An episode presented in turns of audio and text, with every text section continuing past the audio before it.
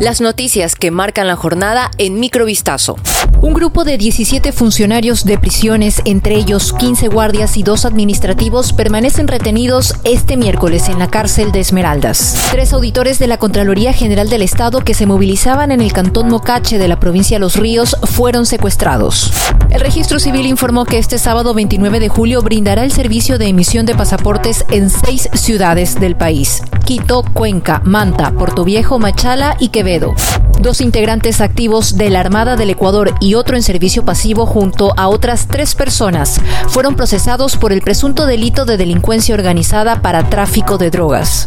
La cantante pop irlandesa Sinead O'Connor, conocida por su interpretación de la canción Nothing Compares to You, murió a los 56 años. Sigue el enlace de esta publicación y conoce el desarrollo de estos y otros temas noticiosos.